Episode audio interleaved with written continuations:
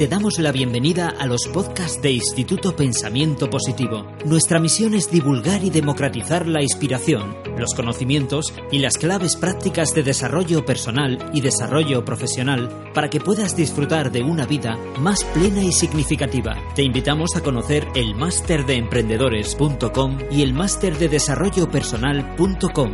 Los seminarios Vivir sin jefe, Vivir con abundancia, Vivir con propósito y nuestro club de emprendedores Mastermind. Accede a cientos de artículos con claves prácticas y herramientas para mejorar tu vida personal y profesional en nuestra web pensamientopositivo.org. Hola, soy José María Carrasco, profesor del Máster de Emprendedores. Os quiero explicar tres claves, tres solamente, sobre cómo hacer una nota de prensa que pase el filtro de medios de comunicación y blogs, porque muchas veces se quedan en la papelera y el destino de una nota de prensa no debería ser la papelera, debería ser un medio de comunicación o un blog.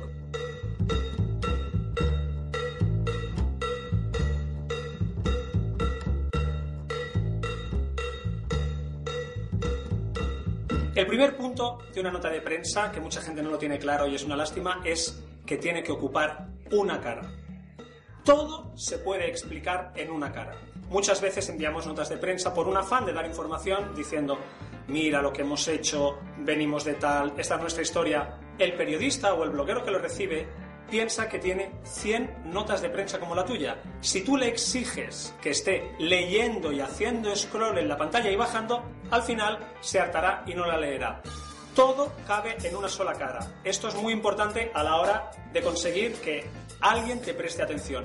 Dime lo que quieres, dímelo directo, dímelo rápido.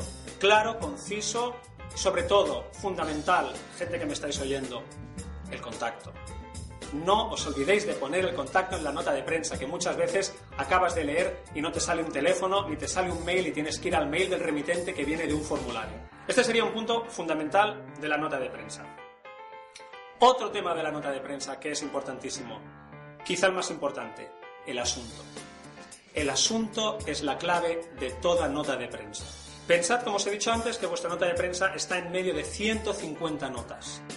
Si el asunto empieza con algo así como se presenta en Madrid o en Logroño o en Toledo un nuevo producto de la marca, se acaba el espacio de la pestaña donde leo el asunto, no me ha parecido interesante lo que pone la pestaña, la elimino porque digo, vuelvo a tener 100 notas de prensa más por leer. Eso sí, el asunto debe ser cierto. No pongáis frases como Ben Affleck y Jennifer López en la cama y luego al abrirlo sea una empresa de Logroño que hace vasos de plástico, porque entonces me enfadaré y mucho. El asunto, ¿cuál es la medida ideal del asunto? 10 palabras. 10 palabras.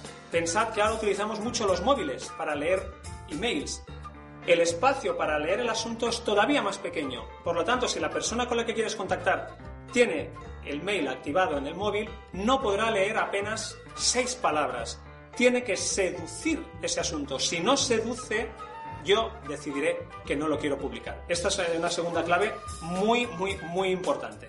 Y la última clave que recomendaría, hay algunas más, pero esta también la recomendaría, es que pensemos en la nota de prensa como una cosa que debe seducir desde el principio hasta el final. Debemos escoger bien las palabras, que todo lo que digamos aporte información, aporte conocimiento de la marca, pero lo más importante, que aporte ganas de saber un poco más de la marca, de tu producto, de ti, de lo que ofreces.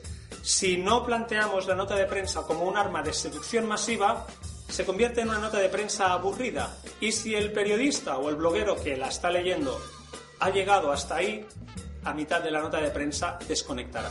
Totalmente. Planteemos la nota de prensa como un arma de seducción masiva, escojamos un asunto atractivo en 10 palabras y sobre todo utilicemos una sola cara para generar este contenido. Estos son tres claves, pero en el máster de emprendedores las doy todas.